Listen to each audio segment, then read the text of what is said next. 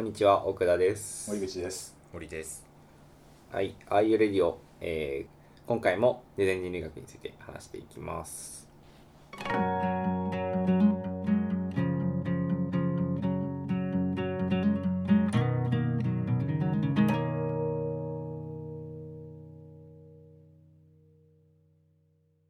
はい。えー、第3回。まあ、この回で終わりかな。はい。えー前回までのおさらいをすると、うん。デザインと人類学が過去3回ぐらいえっと2回か。間違い1回ぐらい結構接続されてきた歴史があるよと、はいはい。えー60年代から70年代。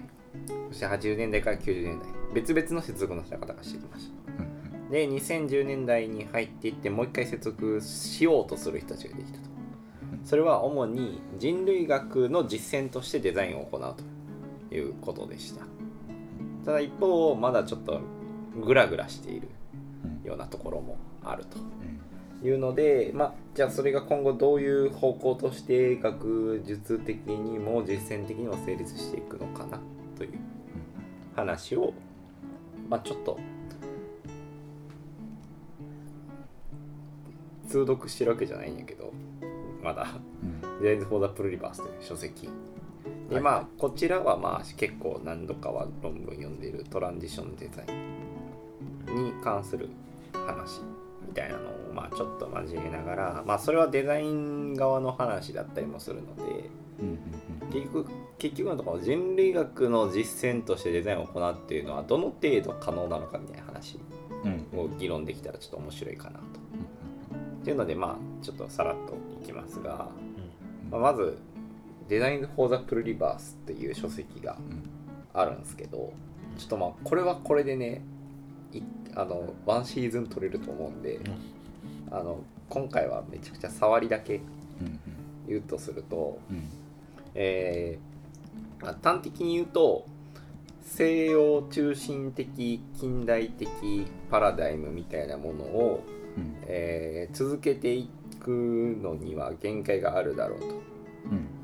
それはエスコバルが強く押し出しているのは持続可能性という話で押し出しています。うん。うん。つまり人間が生きれなくなる。このままいっては。でその転換を行うためにその状態からの人類学とデザインがうん。うん混ざり合うべきで混ざり合って実践を行うべきであると。うんいうことを言っているっていうのがまず大きな話ですと。でつまりエスコバルさんは、うん。えっと、人類学とかの主にはもともとハイデガーの哲学とかを勉強している方研究している方で、えっと、活動家としてはかなりバキバキにやられている方らしいんですけど、うんあのその人もがこうかなり昔からこう南米に関しての、えーアクティビストというかアクティビストアンソロポロジスト、うん。なんだわかんねえ。活動的人類学者いるじゃないですか、はいはいはい。グレーバーとか、えーそういう人たち。アクティビスト人類学者とか言われるそうそうそう。そういうような人たちの中での位置づけとしてずっといたんだけど、うん。それが、えー、とデザインという議論に接続されてきたというのが、えー、とかなり面白いところでなるほど。それの背景というかその説明されている部分としてはうん。存在論の話がここでも出てきます。はいはい。でさっきも出てきた通りそこさまざまな場所におけるうん。さまざまな存在論が本来はあるはずであると。うん。それを開発ということによってうん全て一つの、えっと、この文中で引用されているジョン・ローさんっていう人の言葉で言うとワンワールドワールドになっていると。つまり一つの世界でできている世界になっていると。なるほど。それでは持続的にはなっていないというのが現状であると。つまり世界を一つではなく多元にしろと。うん多重にしろなんか分からんけど多数にしろうと。いうことをエスコアラは言っていると。なるほど。というのが主張であると。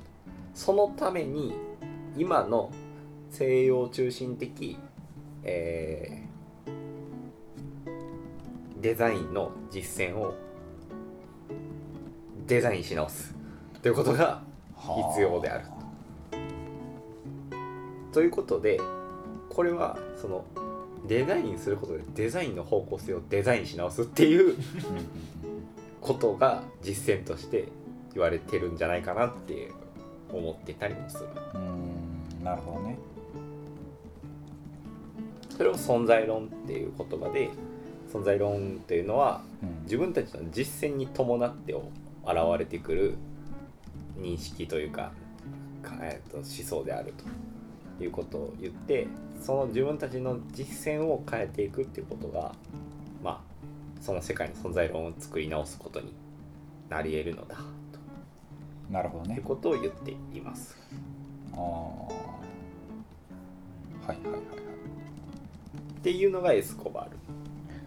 えつまりそのデザインとか、うん。デザインという実践とか、まあ、デザインによってこう誘発されるような実践というのがその今こう駆逐されつつある存在論というのを何ていうか、えー、保持し続けるというか、うん、残し続けるようになるようなことを目指してるってこと、うん、そうそうそうそうそうそうそうて同じ合理的物質ではなく、うん、例えばよく言えるバナキュラーでうん。あるようなその土着的な文化風習素材うん。などを活用するとかその場所で人が生きてきたってことはその場所にはその場所の英知があるうん。はずなのでうん。そういうものを尊重するような活動っていうのはできるはずであると。っていうような物質を作ったり生活を維持するようなデザインもあるし、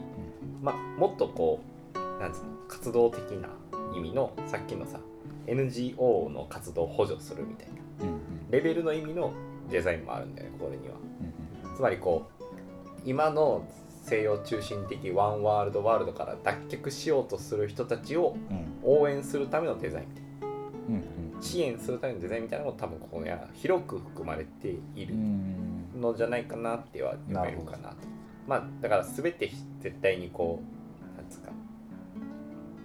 土着性の高いこうわよく言うあるさあの土で作ったこう茶碗とかはい。そのどっかのさ国のやつで言うとなんか外でつ土で作った素焼きの水やコップやからうん。あの使い捨てで捨てても なんか土にすぐ変えるみたいななんかそういう話もあるけど、はい。はいまあ、それこれ今の余談で、あまあ、そういうその地域独自のものを作るみたいなレベルではなくその西洋中心な社会構造そのものを作り変えるためにデザインをするはいはいはいということを言っています。っていうのがトランジションデザインと言われるような方法論とかぶってくるわけうんですね。というかその方法論を使って目指していく世界として示されているというわけですね。でまあトランジションデザインもそれでいけるからシリーズになってしまうので。でもまあ何回か前に説明せんかしたっけ？トランジションデザイン。結構前。結結構構前になんかやそういうったこともした。あの話。街をま街で。あー言ったっけ？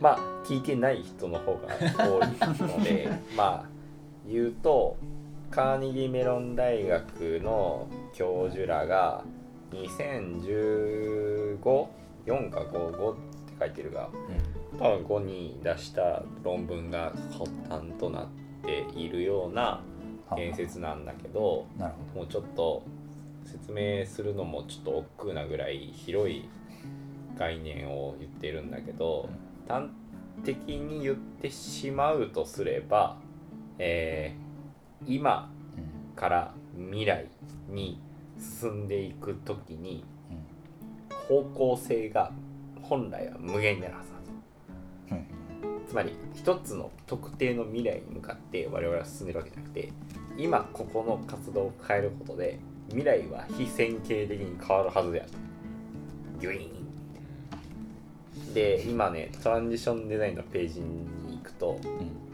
コロナの感染者数のマップが出ててはいはいはい。私たちが行動を少し変えるだけで未来は大きく変わる。みたいなことが書いてます。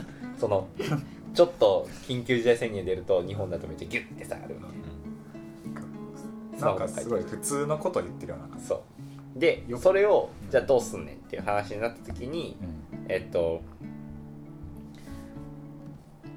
ものを作るからサービスを作るみたいなシステムを作るみたいな話から自然と調和するみたいな 話を踏まえて、うん。えーなおかつうん。それはだから横方向の広がりですね、うん。今ここで横方向の広がりとしてありつつうん。縦方向としてはどのような未来が考え得るかというバックキャスト型のええなんだ未来を試作する方向もあるしそのさっき言った場所独自のコンテクストとかうん。歴史みたいなものをどう残していくかっていう意味でうん。過去へのリサーチもしないといけない。なるほということであのリサーチすべき対象世界みたいなどうん。状況になってるっていうのが今のトランジションデザインのまあ非常に困ったさんな。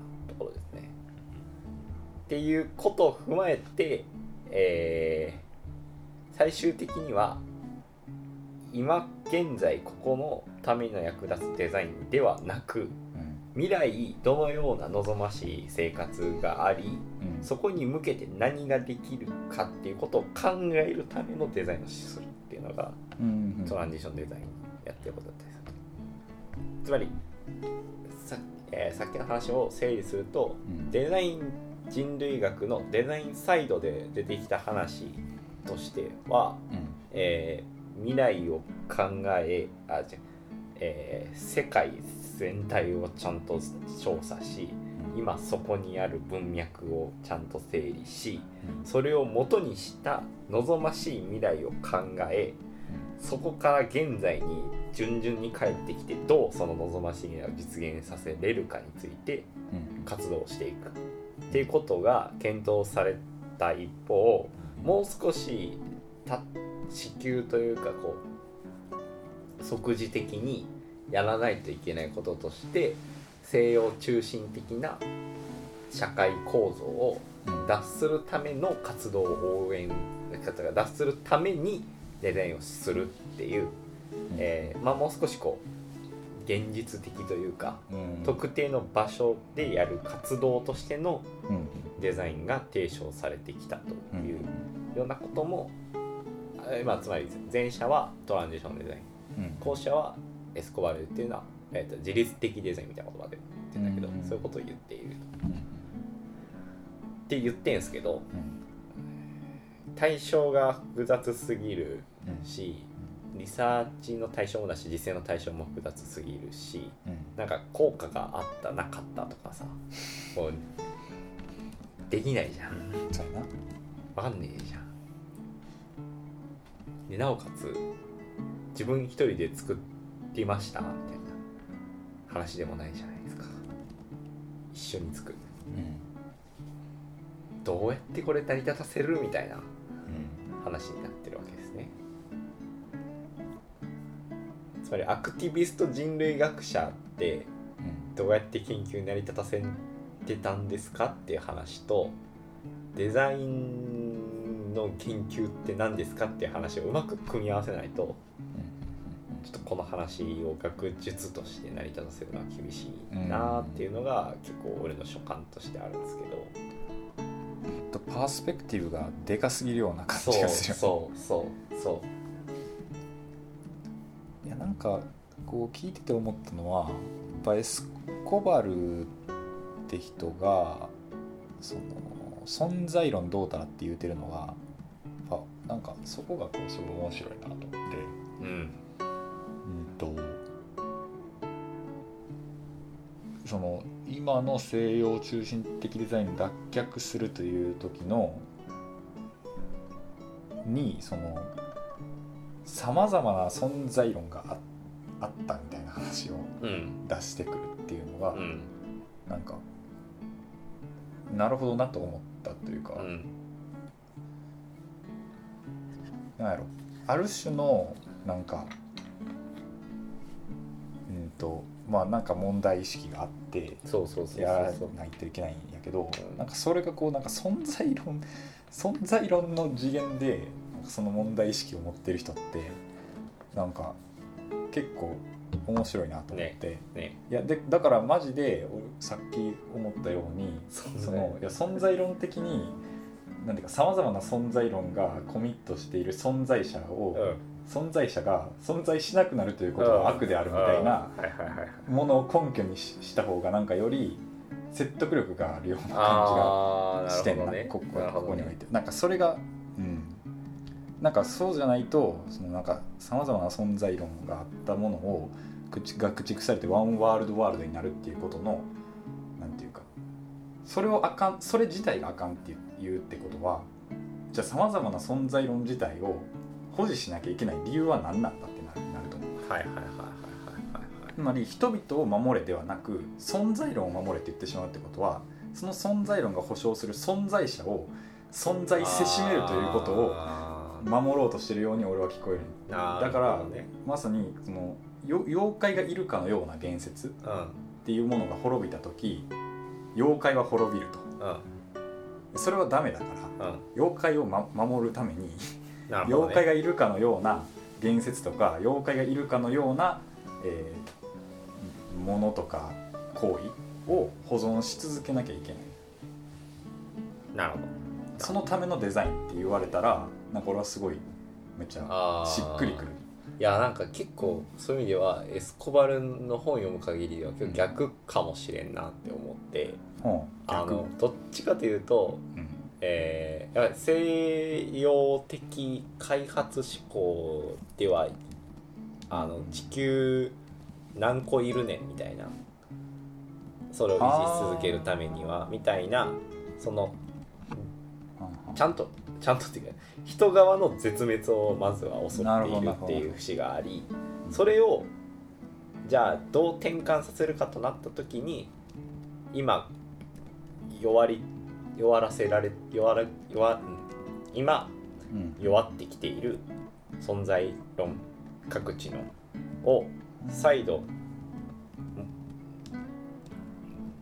んえっと応援することでうん支援することで、えーそこから脱せるんじゃないかなるほどなるほど。という構造だから、まあ、若干そういう意味ではさっきの話とは逆の順序だな。みなるほどね。あ理解した。たいな、うんうん、あでも確かになんかそれでもなんかいいよね。まあしっくりはうんしっくりはくる。し、うん、なんかそれこそなんか俺これにこだわってるけどさ。あのなんか例えばさあのまあふ普通になんかこうえっ、と普通の政治的な動きとしても、うん。そのアクターとして動物が関わってくることとかってあるやんか,、うん。なんか開発をしたいけど、えー動物がいて動物がなんかえっ、と動物のことを考えるとそれはやめるべきだみたいな言説って割と説得力を持つやん今の段階でワシントン条約的な。うん、ででもそれは説得力を持つのは動物がどう考えてもいるからや。そうやな。けどあ妖怪滅びるんでやめてくださいっていううん。言説って、うん。説得力今のところ持たないやんか、うん。それはやっぱ妖怪が存在者じゃないから今のうん。一般的なうん。我々のうん。考えの中ででも妖怪を存在者と認めるような存在論を支援することによって、その言説がなんていうか説得力を持つ可能性があるようん。うん。うん。うん。うん。そうそうそうそうそうそうそう。ということやな今そうそう。の流れだから存在論についての議論をしないといけなくて、うんなんかこの書籍の中で言うとやっぱり認識論だったりうん。うんエピステーメって日本語でなんていうの？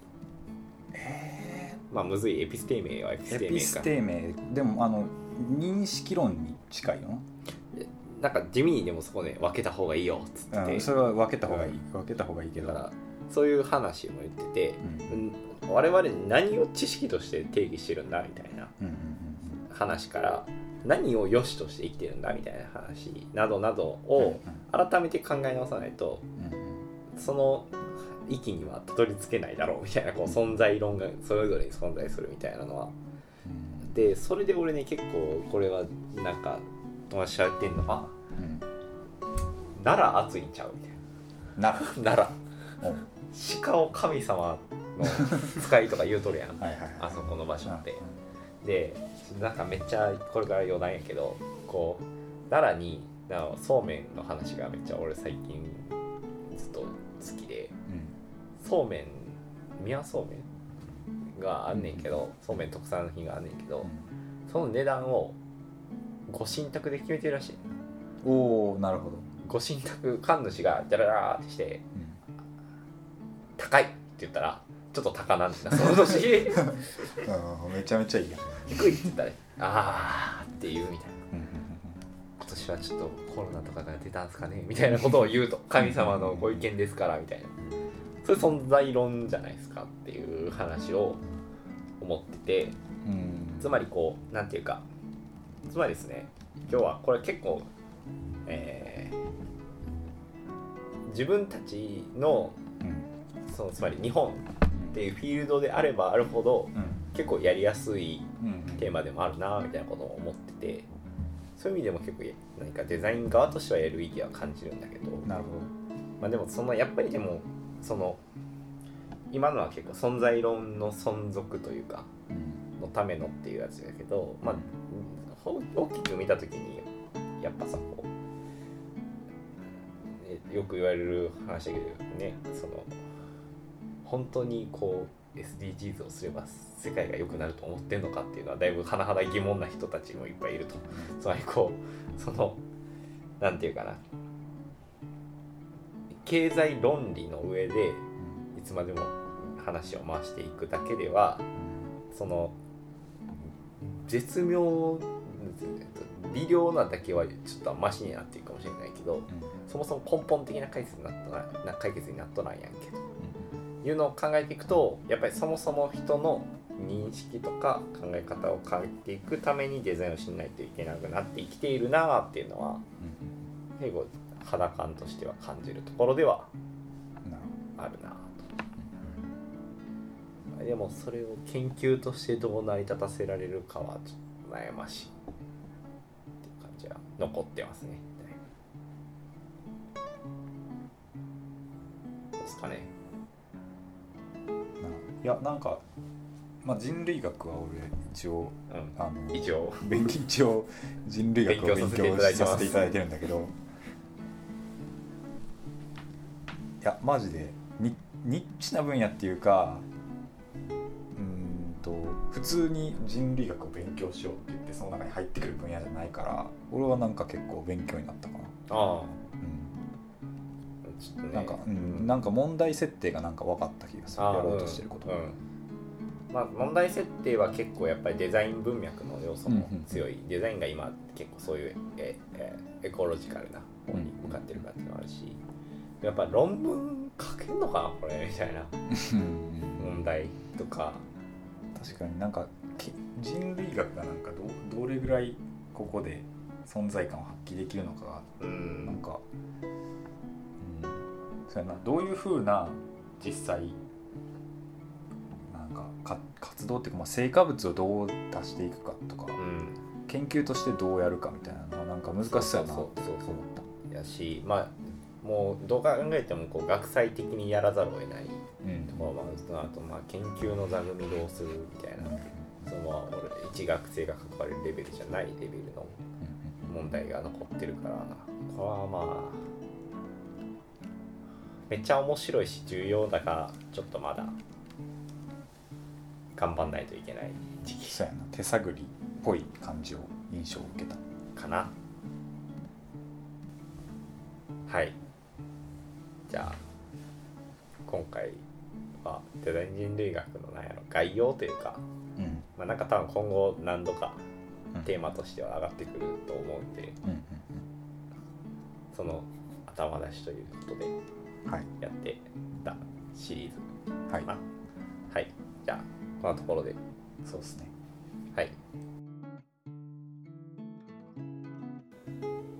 あゆレディオは毎週火曜日に、えー、と週1本公開されるポッドキャストです。ツイッターもあります。えっ、と、あと、AAIU アンダーバー LAB。えっ、と、ちなみに、ハッシュタグ IU レディオでつぶやくと、えー感想をつぶやいてもらうと、えーとても嬉しいです。はい、はい。ということで、えー今回はこの辺りで。ありがとうございました。ありがとうございました